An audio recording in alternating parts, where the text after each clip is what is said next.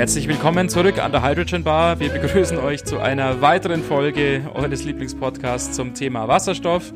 Und hier an der Bar haben wir es immer, haben wir es uns immer noch zu dritt gemütlich gemacht, denn neben Johannes und mir ist auch immer noch der Manfred da. Manfred Hallo. Pro, Servus. Hallo, Servus. Grüß dich, Manfred. Wir haben ja letzte Woche über den äh, so einen, so einen Photovoltaikpark mit dem Elektrolyseur gesprochen bei dem du äh, stark äh, oder großen Einblick hattest. Ähm, wir, wir hatten in unserem Vorgespräch noch ein anderes Thema angeschnitten oder sind draufgekommen, nämlich, dass du ja auch aktiv bei Scientists for Future bist. Magst du da vielleicht mal kurz vorstellen, was, was machen die, was, was ist da dein, dein persönliches Engagement, was ist das Ziel? Ja, also die Scientists for Future eben, wurden gegründet, sagen wir, haben sich gegründet eben Anfang 2019, das heißt, als schon äh, die Fridays for Future schon ein paar Monate aktiv waren. Und es war im Endeffekt, es ging los mit einer, mit einer ausführlichen Stellungnahme vieler Wissenschaftler, es haben einige, ja, bekannte Wissenschaftler hier eine Stellungnahme ähm, zusammengeschrieben und die im März 2019 veröffentlicht und haben in den Wochen davor über verschiedene Kreise eben Unterstützer gesucht, wer sich dieser Stellungnahme anschließen ähm, äh, will. Und es ging dann eben so weit, ähm, dass es also vor allem Wissenschaftler aus Deutschland, Österreich und der Schweiz ähm, sich knapp 27.000 Wissenschaftler diese Stellungnahme ähm, angeschlossen haben.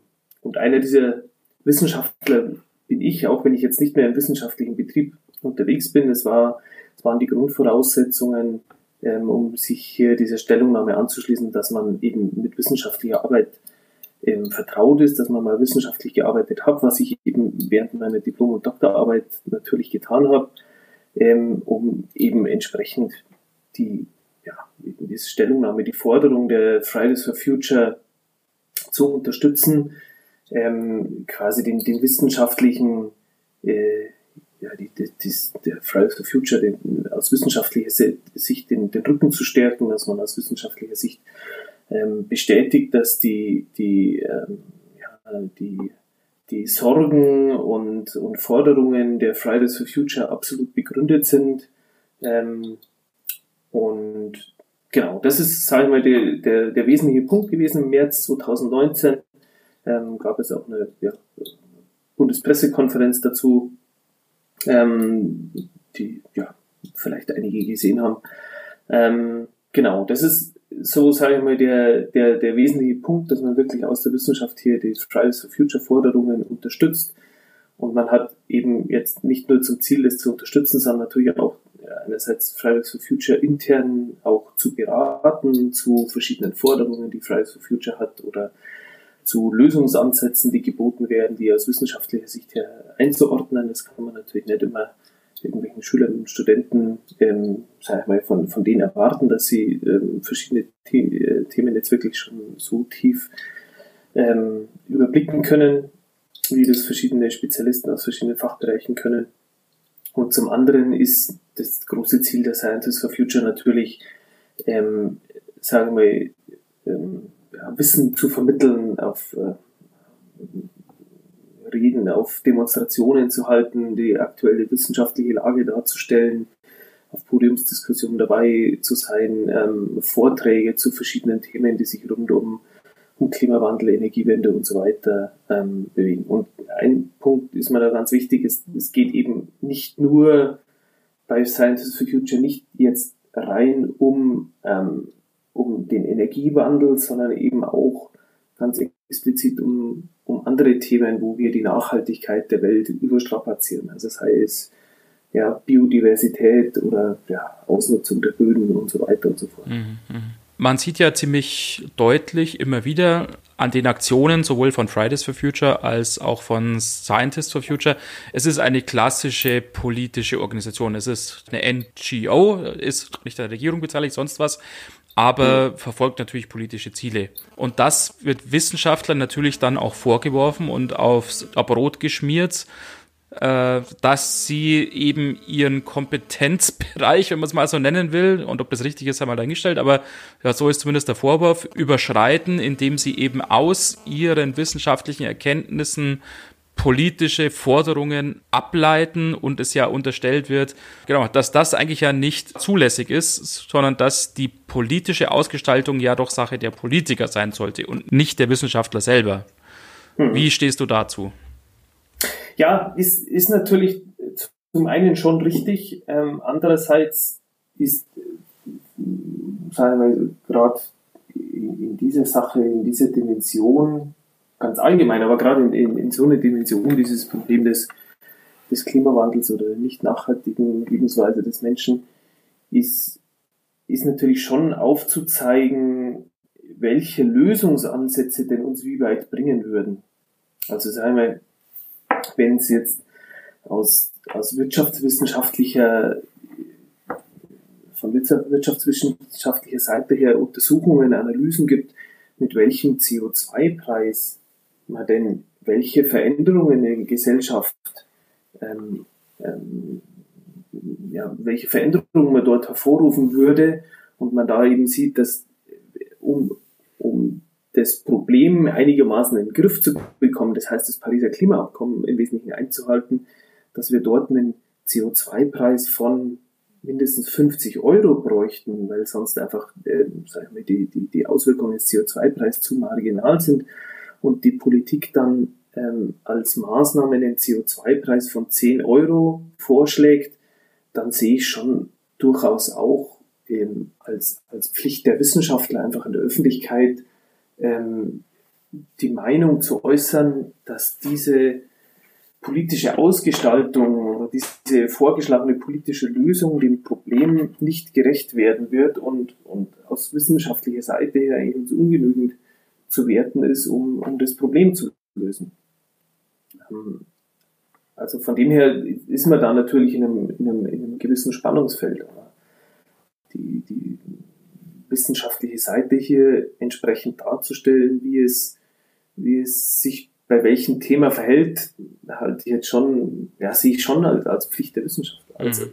auch das Thema ähm, als es ähm, am 20. September letzten Jahres, als die, sagen wir, die größte Fridays for Future Demonstration weltweit war und äh, hier in Deutschland die Ergebnisse der Kohlekommission ähm, bekannt wurden, dass man den Ausstieg aus der, aus der äh, Kohleverstromung äh, im Jahr 2038, äh, erst im Jahr 2038 vollziehen will, ist das einfach ein Punkt, der jetzt aus wissenschaftlicher Seite gemessen an dem CO2-Budget, das, die Menschheit, das der Menschheit noch zur Verfügung steht, um Paris einzuhalten, völlig unzureichend ist. Und, und in so einem Moment dann auch in der Öffentlich an die Öffentlichkeit zu treten und, und sagen wir, das zu bewerten, was die Politik vorschlägt und das ganz direkt auch zu kritisieren, dass es eben, eben aus, aus Sicht des Pariser Klimaabkommens eine unzureichende Entscheidung ist,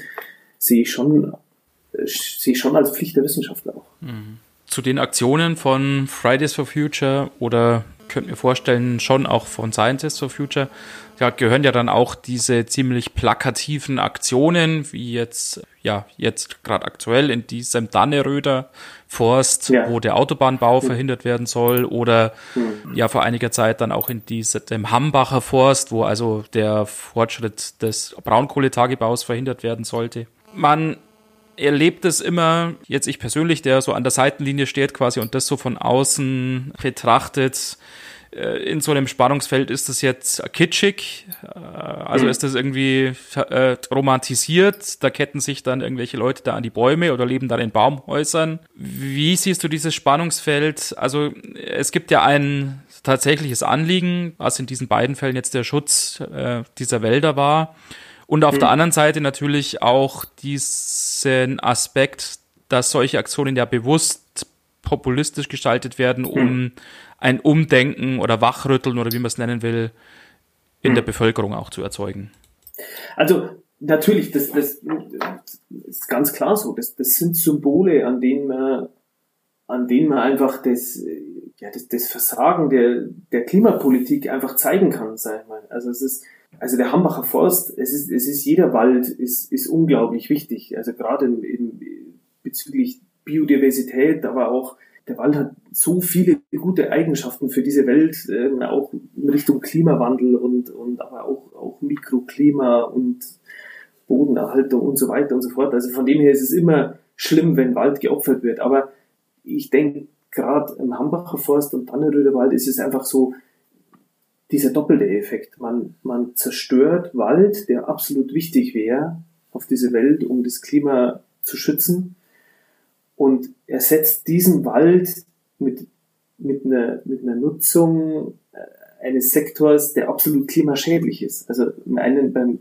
bei Hambacher Forst eben, um weiter Kohle zu fördern, wo wir wissen, was, dass das Kohleverstromung einfach die, die fürs Klima die schlimmste Art ist, mhm. Strom zu erzeugen.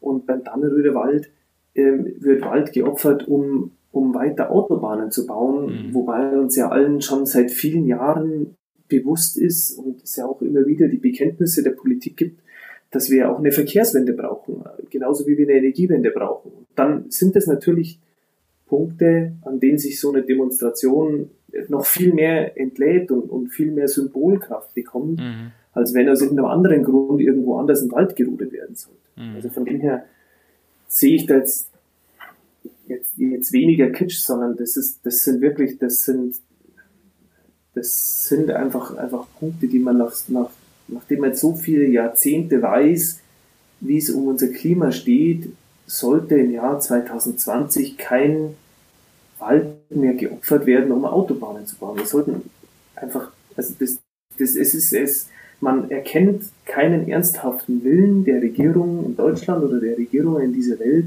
das Thema ähm, Klimawandel mit, der, mit dem nötigen Ernst anzupacken. Das ist ja, mhm. ja das, äh, der Grund überhaupt für Fridays for Future. Da haben die ganzen, äh, alle, alle Klimaforscher waren unglaublich froh, als 2015 in Paris der Vertrag unterzeichnet wurde. Und man sieht eben seit 2015 weiter steigende CO2-Emissionen, keine wirklich ernsthaften ähm, äh, ja, massiv genugen Programme, um jetzt das Thema auch wirklich anzugehen.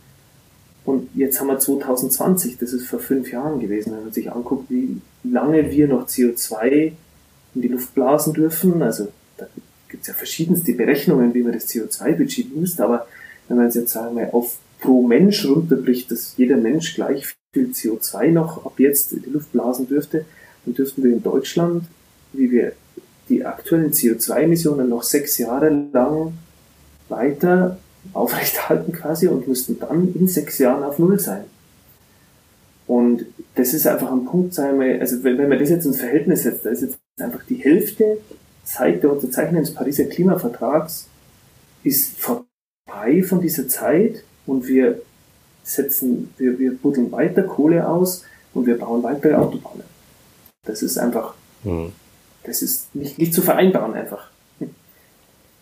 Jetzt ein, ein anderer Aspekt, der da ja hm.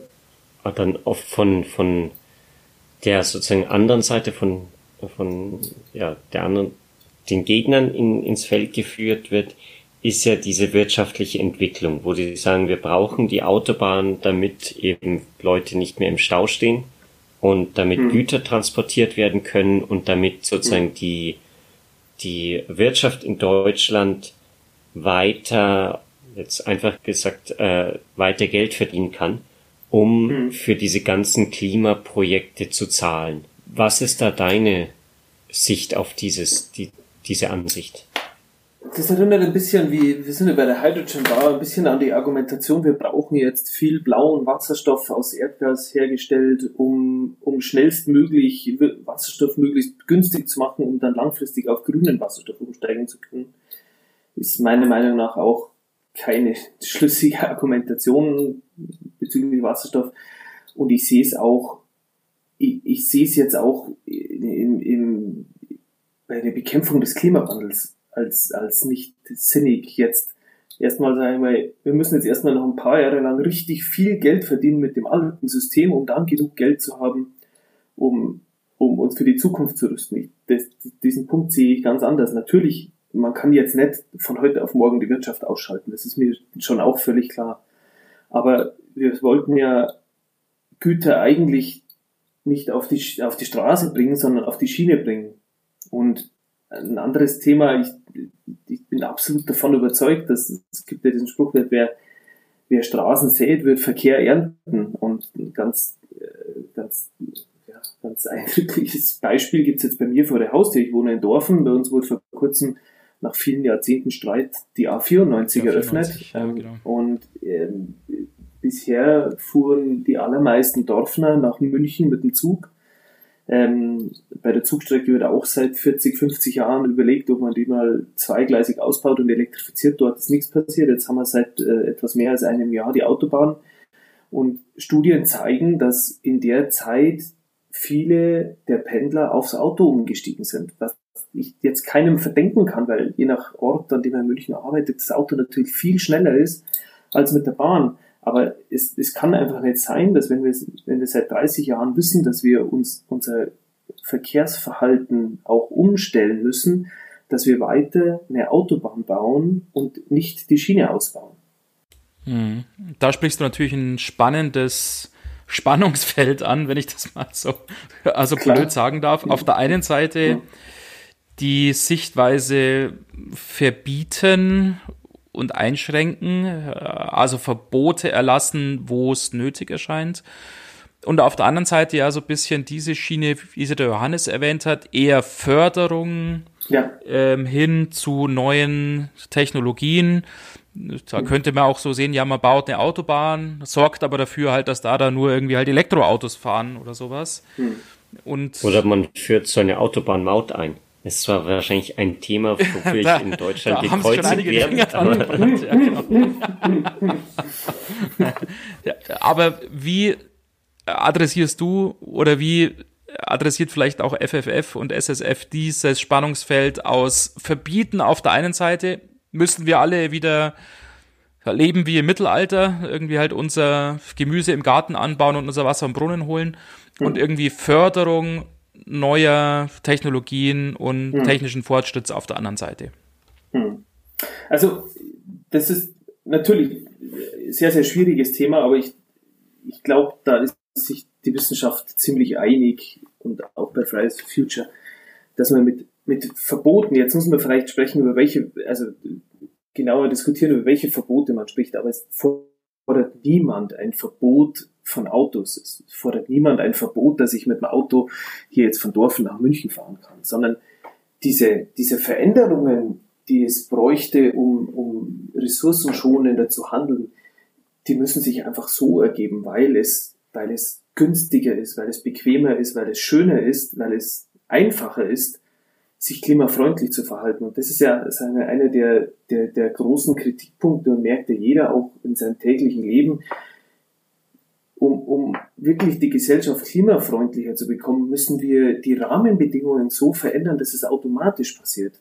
Mit Verboten wird man hundertprozentig nicht den Rückhalt der, der Bevölkerung haben. Aber wieder ein, ein Beispiel bei mir aus der Praxis ist, ich, also zurzeit ja nicht, aber wenn ich ins Büro fahre, unser Büro ist im Arabella Park, ist ein ganzes Stückchen äh, nördlich vom Ostbahnhof in München, wahnsinnig schwer öffentlich erreichbar vom Ostbahnhof aus. Deshalb fahre ich dort immer mit dem Fahrrad. Aber wenn ich zurückfahre und das, das Fahrrad am Ostbahnhof abstellen will, dann gibt es für den kompletten Ostbahnhof, ja wirklich einen riesen Pendlerumschlagplatz in München, gibt es vielleicht, wenn es gut geht, an die 50 Fahrradstellplätze in ganz, ganz schäbige Umgebung des Ostbahnhofs, schlecht beleuchtet mit riesen Pfützen, wenn es regnet.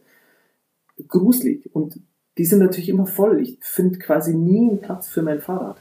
Und da wird es natürlich schwierig, wenn es so ist, jetzt Leute dazu zu bewegen, aufs Fahrrad umzustellen, sondern wir müssen ja. einfach die Infrastruktur entsprechend bereitstellen, dass es bequem ist, mit dem Fahrrad zu fahren. Es muss einfach, es muss Spaß machen, es muss sicher sein, es muss schnell gehen, mit dem Fahrrad sich in München zu bewegen und das Fahrrad hier jetzt irgendwo am Ostbahnhof abzustellen. Und das da ist einfach so eine der, der, der positiven Beispiele, die ich immer gerne erwähne, ist, ist einfach Niederlande, die dort massiv auf Fahrräder setzen Und dort, ich glaube, es war letztes Jahr, wurde in, in Utrecht am Bahnhof wurde ein Parkhaus für Fahrräder eröffnet, das für 12.500 Fahrräder Platz bietet. Also in, in, in, in Das erinnert Gebäude, mich an meine, warm, trocken, meine Zeit in Japan.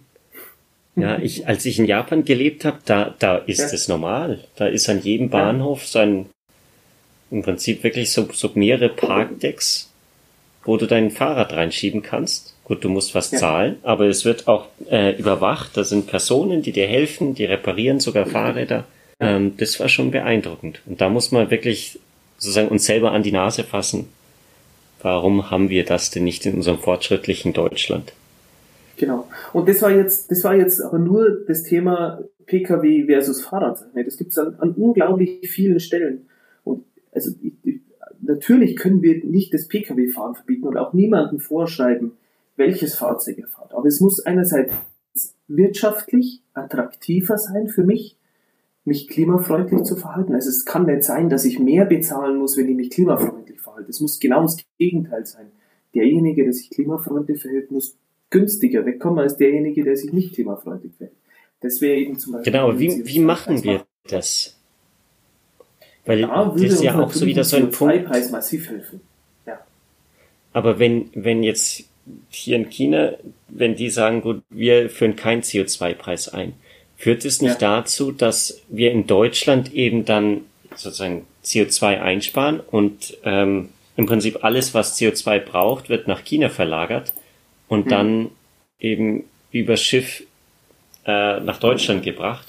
Und am Ende sagen wir in Deutschland, ja, wir haben ja eigentlich gar kein CO2 verbraucht, hm. aber alle Länder, die eben sich nicht an diesen CO2-Preis halten, hm. die äh, erhöhen ihren CO2-Ausstoß dadurch.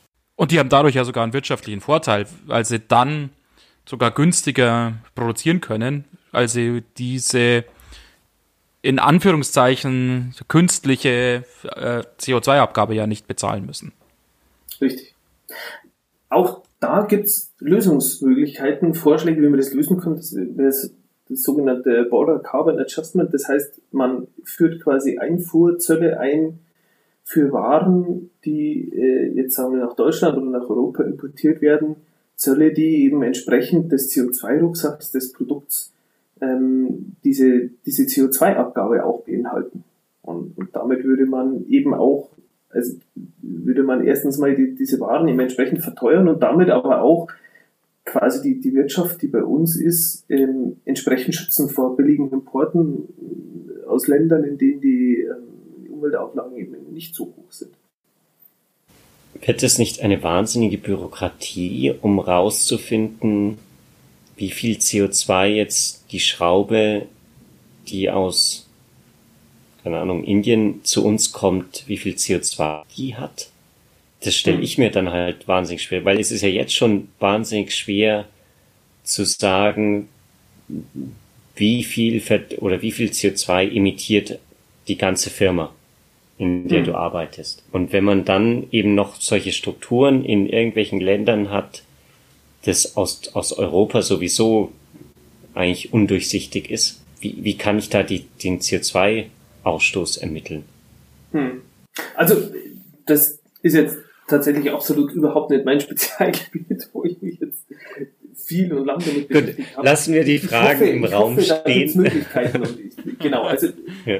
es ist genau, es sagen wir so, aus, aus Sicht eines Wissenschaftlers ärgert es einfach, dass man viel zu wenig, also jetzt als Scientist for Future jetzt wieder gesprochen, es ärgert einfach ein viel zu sehr, dass man, dass man diese Themen einfach nicht, nicht mit der nötigen Dringlichkeit angeht. Also, wie gesagt, wir haben 2015 haben wir dieses Pariser Klimaabkommen ähm, unterzeichnet. Und, und eigentlich, sagen wir, müsste man ab diesem Zeitpunkt massiv uns Gedanken machen, wie wir unsere CO2 Bilanz oder unsere Treibhausgasbilanz verbessern können. Und da ist es, also natürlich, das ist wahrscheinlich auch so, die, die deutsche Privatperson, sage ich mal, die denkt dann immer zuerst mehr ans Auto. Aber das ist ein Thema. Und da gibt es ja mit Batterie oder, oder auch Wasserstoff, elektrischer Mobilität ja schöne Lösungsansätze. Aber wir haben so viele andere Themen, die wir haben. Also wir haben, was weiß ich, es, ich weiß nicht, welcher Anteil aktuell von Neubauten mit einer, mit einer Erdgasheizung kommt oder vielleicht sogar teilweise noch Ölheizung. Und das ist einfach ein Thema, das, das wenn wir das wirklich jetzt ernst nehmen würden, das Pariser Klimaabkommen, dürften wir einfach keinerlei Investitionen mehr tätigen, die irgendwo eine Verbrennung von fossilen Energieträgern als, als Grundlage haben. Wir müssen einfach das überall jetzt schleunigst umstellen und dort wäre es dann schon ein Punkt, wo ich sage, dort, dort müsste man dann vielleicht schon mit Verboten. Also mhm. es, es haben ja auch, auch Länder um, um uns herum äh, entsprechend gehandelt. Also in, in Dänemark zum Beispiel gibt es seit 2013 ein Einbauverbot für Öl- und Gasheizungen im Neubau. Das, seit sieben Jahren darf man dort im Neubau keine Gasheizung mehr. Und auch im Bestand ist die Ölheizung seit 2016 verboten. Das heißt, wenn ich mein, mein, mein äh, Gebäude, Bestandsgebäude umbaue, darf ich seit 2016 keine, ich darf die Ölheizung nicht renovieren oder ähnliches, sondern wenn ich eine, mhm. eine Renovierung mache, muss ich eine andere Wärmequelle einbauen. Und das finde ich, das sind schon Themen, wo man sagen kann, na gut, okay, in dem Punkt könnte man durchaus mit Verboten, die in x Jahren greifen, diese Probleme angehen. Genauso wie was weiß ich, Norwegen Verbrennungsmotoren ab 2025 mhm. verboten. Was damit doch automatisch einhergehen würde oder wird, ist ja eine Erhöhung dieser Staatsquote. Weil diese Verbote, die werden natürlich durch den Staat erlassen, die kommen logischerweise nicht aus der Wirtschaft. Und das ist doch, glaube ich, auch ein Thema, über das man trefflich streiten kann, ist der Staat überhaupt das geeignete Medium, um solche ja wichtigen und groß angelegten Veränderungen, wie sie vielleicht in Bezug auf den Klimawandel nötig sind, zu stemmen? Oder ist der Staat nicht ein ziemlich schlechter Verwalter von, von solchen Themen und wäre nicht sozusagen halt die Hand des Marktes, die im gewissen Sinne unbestechlich ist und halt komplett neutral ist. Die bevorzugt ja nicht irgendwie das Öl oder sowas, sondern äh, bevorzugt immer das, was halt am Ende am günstigsten ist. Nicht so eine relative Wiederherstellung eines mehr oder weniger freien Markts, die erfolgsversprechendere Aussicht. Hm. Äh, ja und nein. Also ja, glaube ich schon. Andererseits müssen, muss dann der Markt natürlich auch entsprechend entsprechende Regeln bekommen. Also im Moment ist es ja so, dass jeder für umsonst quasi, außer jetzt einmal Kraftwerke oder ähnliches, das CO2, das er freisetzt, umsonst in der Atmosphäre entsorgen kann. Und die Schäden, die sich daraus ergeben, die Allgemeinheit zu tragen hat. Also ganz ähnlich sage ich mal, ist es wie in, in der Landwirtschaft. Ähm, die Schäden, die man durch eine massive Überdüngung oder, oder Gülleaustragung verursacht, in Form von hohen Nitratgehalten im Trinkwasser, die wir in, in, in einigen Jahren bei der, bei der Wasserrechnung sehen werden. Das heißt, da bezahlen wir dann mit der Wasserrechnung die Schäden, die die Landwirtschaft verursacht.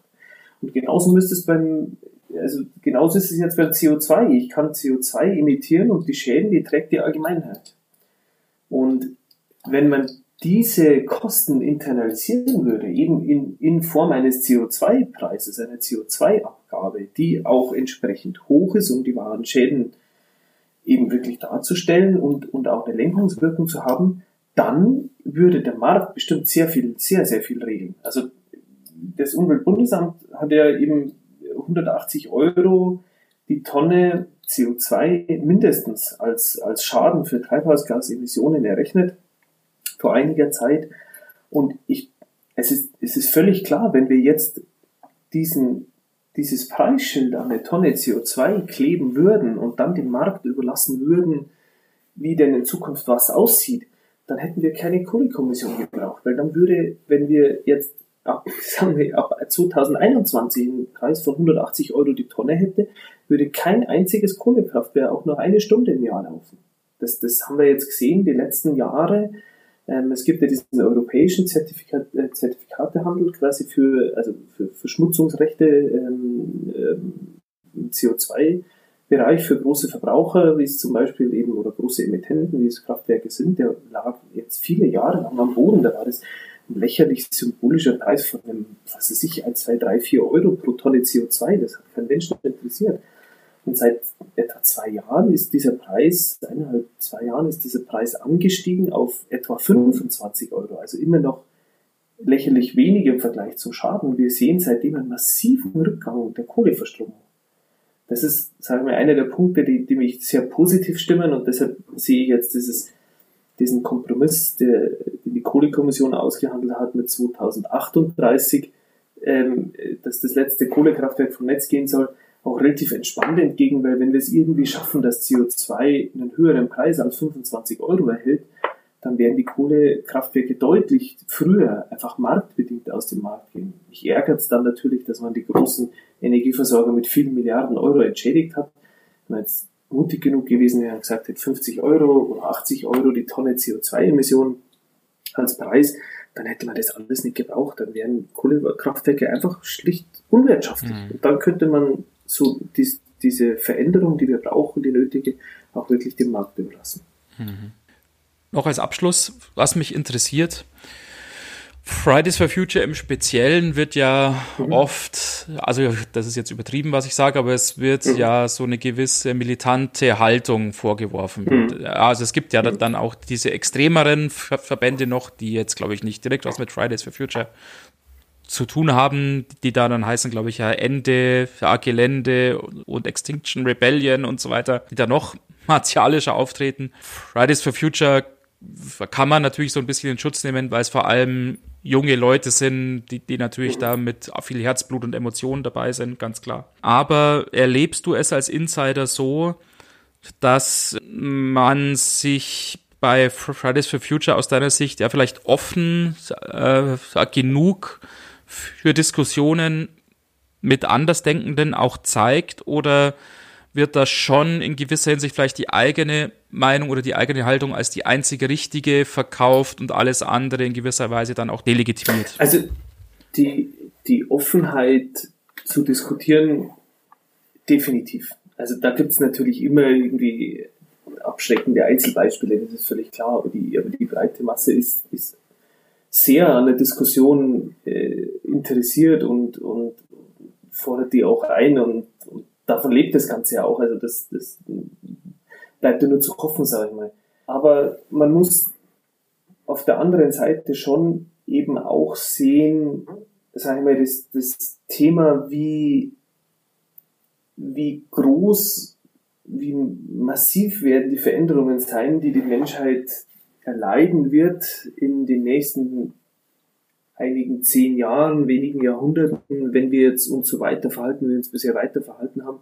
Und wie gesichert ist diese Erkenntnis? Das ist, es ist einfach, es ist, es ist einfach dermaßen gesicherte Erkenntnis, was der Klimawandel uns bringen wird. Und wir sehen ja, sage ich mal, täglich, gerade in den letzten einigen Monaten, was passiert. Also es ist ja, es ist ja völlig irrwitzig, was für Temperaturen wir zum Beispiel in Nordsibirien wir gemessen haben. Also wir sehen, dass die Welt, dass die Erde aus dem Gleichgewicht gerät und es, es gibt eigentlich keinen ernstzunehmenden Wissenschaftler, der irgendwo eine andere Meinung vertritt. Also das ist, das ist so eine gut gesicherte Erkenntnis und die geht mit einer dermaßen mit einer dermaßen Wucht auf die Menschheit zu, mit einer so großen Auswirkung, wie es vermutlich einfach vielen Menschen nicht bewusst ist.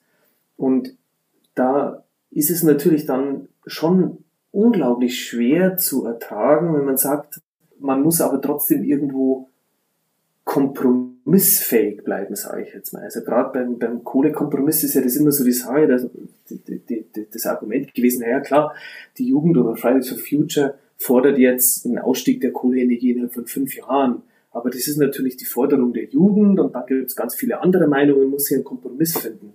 Aber der Punkt ist, es ist ja nicht die Forderung der Jugend, es ist ja die, die, also es müsste ja die Forderung eines jeden Menschen dieser Welt sein, dass er sagt, ich will mir meine eigene Lebensgrundlage nicht zerstören. Und es ist ja, es ist ja ein Thema, ich kann das ja nicht mehr zurückdrehen und ich kann ja, man sagt immer, die, die Natur verhandelt nicht. Und, und das, das, wahrscheinlich muss man das, sich diesen Satz einfach haben, über auf der Zunge zu gehen lassen, was das heißt. Dem Klima ist es egal, ob wir jetzt hier nochmal wo wir sagen, ja, wir haben ja in unsere Wirtschaft, die müssen wir schützen und, und wir mussten halt hier einen Kompromiss finden. Es ist, es ist einfach egal. Es zählt einfach nur, wie viel CO2 entsorgen wir in der Atmosphäre. Und wenn dann einfach ein Datum genannt wird, das einfach ein Faktor zwei oder drei über dem liegt, was wir machen müssen, um Paris einzuhalten, dann fällt natürlich jedem, der in dem Bereich tätig ist, irgendwo schwer, das, das als Kompromiss jetzt irgendwie zu akzeptieren und sagen, naja gut, war ein politischer Kompromiss, weil es einfach die Faktenlage nicht hergibt, dass man solche Kompromisse schließt. Aber ist das nicht genau das Problem, dass du jetzt sagst, es gibt eigentlich nur die richtige Meinung und die andere Meinung ist, ja, ist wissenschaftlich nicht begründet oder ist irgendwie halt interessengetrieben, irgendwie geldgetrieben vielleicht oder sowas. Mhm. Ist das nicht genau das, was Fridays for Future oft vorgeworfen wird? Dass die andere Meinung nicht als ja. Meinung anerkannt wird, sondern als ja, abgetan wird. Also, ihr kennt euch ja nicht aus, deshalb redet ihr so dumm daher. Ja, wenn ihr so viel wissen würdet wie wir, dann hättet ihr die gleiche Meinung. Ja, man, man mag zu dem Schluss kommen. Das, das, ja, ja und nein. Also die, die Frage halt, was, was ist jetzt die andere Meinung? Also wenn es jetzt in der, in der Klimaforschergemeinschaft umstritten wäre, wie schnell wir denn jetzt wirklich die CO2-Emissionen reduzieren müssen, um, um eben eineinhalb und zwei Grad nicht zu erreichen, dann, dann könnte man sich noch eher auf so einen Kompromiss einlassen. Aber was ist denn jetzt der Kompromiss? Der Kompromiss ist, dass wir mit, mit solchen Entscheidungen massiv das Ziel gefährden, eineinhalb, die, die Erderwärmung auf eineinhalb Grad zu begrenzen. Aber das ist ja nicht so was, also das ist ja nicht so was, dass man sagt, na gut, dann haben wir halt nicht eineinhalb Grad, dann, dann haben wir 1,8 oder dann haben wir zwei Grad erreicht, sondern die, die Folgen, die wir daraus erleiden, sind einfach so massiv, dass das, dass, dass hier ein Kompromiss einfach schwierig ist. Es, es gibt hier einfach keinen Kompromiss. Und es jetzt davon abhängt, dass man sich ja, also natürlich erwarte ich schon von, von allen Personen, die über irgendwas abstimmen, dass sie, dass die die Faktenlage kennen, von vorne bis hinten. Und beim Kohlekompromiss habe ich nicht, habe ich nicht das Gefühl, dass alle Personen so entschieden haben, wie es der Faktenlage eigentlich angemessen wäre, sondern mhm, dass hier okay. einfach kurzfristige wirtschaftliche Interessen einzelner Personen oder auch Politiker das eigentliche Problem überschrieben haben. Also das mhm. ist ja, ich glaube, das Problem ist doch nicht, dass äh, Fridays for Future seine Meinung äußert. Die ist, glaube ich, wissenschaftlich, also ich bin kein Experte, aber mhm. wir haben jetzt auch schon mit mehreren ja, Klimaforschern geredet. Ja. Die scheint ja wissenschaftlich sehr gut auch unterfüttert zu sein und ist damit natürlich eine Meinung, die, die ein, ein starkes Gewicht auch in der Diskussion dann haben sollte aber ist halt eine Meinung. Ich meine, ich kann auch die Meinung haben, ja, das mit dem Klimawandel, ja, das ist alles Quatsch, weil ich gestern von einem rosa Engel was geträumt habe und der hat mir gesagt, dass das alles Lüge ist. Äh, ja, dann ist das auch eine Meinung, ist aber halt nicht so ja, fundiert ja, wie eure Meinung. Aber mhm. die Diskussion, die erübrigt sich doch nicht, sondern die Diskussion, die ist doch wichtig, um eben diese abweichende Meinung auch zu hören und vielleicht in gewissem Sinne auch auszuräumen. Und, und sozusagen äh, vorher schon zu sagen, ja, ein Kompromiss ist eigentlich nicht möglich, weil alle andere Meinung nicht zielführend ist, verhindert doch eigentlich diesen Einstieg in die Diskussion. Und dann verhärten sich äh, doch dann die Fronten und dann wird man doch nie wahrscheinlich zu einer Lösung kommen. Ja, ja, ja, ja. Aber, aber die Frage ist, was, was sind denn jetzt eigentlich die Diskussionspunkte? Also gerade jetzt beim Kohlekompromiss war ja jetzt eigentlich nicht die Diskussion, wie viel CO2 können wir uns noch, noch leisten, sondern die Kohlekommission sollte eigentlich besprochen werden. Wir haben, also Deutschland hat ja kein, kein wirkliches CO2-Budget, schon gar nicht für einzelne Sektoren ausgewiesen, aber eigentlich hätte man so herangehen müssen und sagen müssen, okay, wir können uns zur, zur Rettung des Klimas und somit der menschlichen Existenz nur noch so und so viele Tonnen CO2 leisten. Und jetzt lass uns diskutieren, wie wir das am besten mit verschiedensten Kompromissen umsetzen können. Aber mit den Kompromissen meine ich nicht, dass, dass, dass es heißt, ja, dann müssen wir halt mit einem Kompromiss machen, wir, wir können noch sehr viel mehr CO2 emittieren, sondern die Frage ist, wie gestalte ich denn diesen Wandel? Also äh, gibt es ein Verbot der Kohleverstromung? Löst man das Ganze wirtschaftlich? bis zu welchem Jahr will ich denn wie weit aussteigen, gibt es eine Entschädigung oder nicht. Das sind Punkte, über die wir uns, über die in solchen Gremien entschieden werden sollte, diskutiert werden sollte. Aber dass wir das Ziel haben, bis zu einer gewissen Zeit oder nur noch eine gewisse Menge an CO2 zu emittieren und dann ist wirklich Schluss. Dieses Ziel haben wir ja in Paris unterschrieben. Und das ist ja, sagen wir, ja, es gibt ja eigentlich nur eine einzige Forderung von Fridays for Future und von Scientists for Future ist, ist das ja, das ist eine, die, die einzige Forderung lautet, haltet euch an das Pariser Klimaabkommen. Setzt die Rahmenbedingungen so, dass das Pariser Klimaabkommen angehalten wird.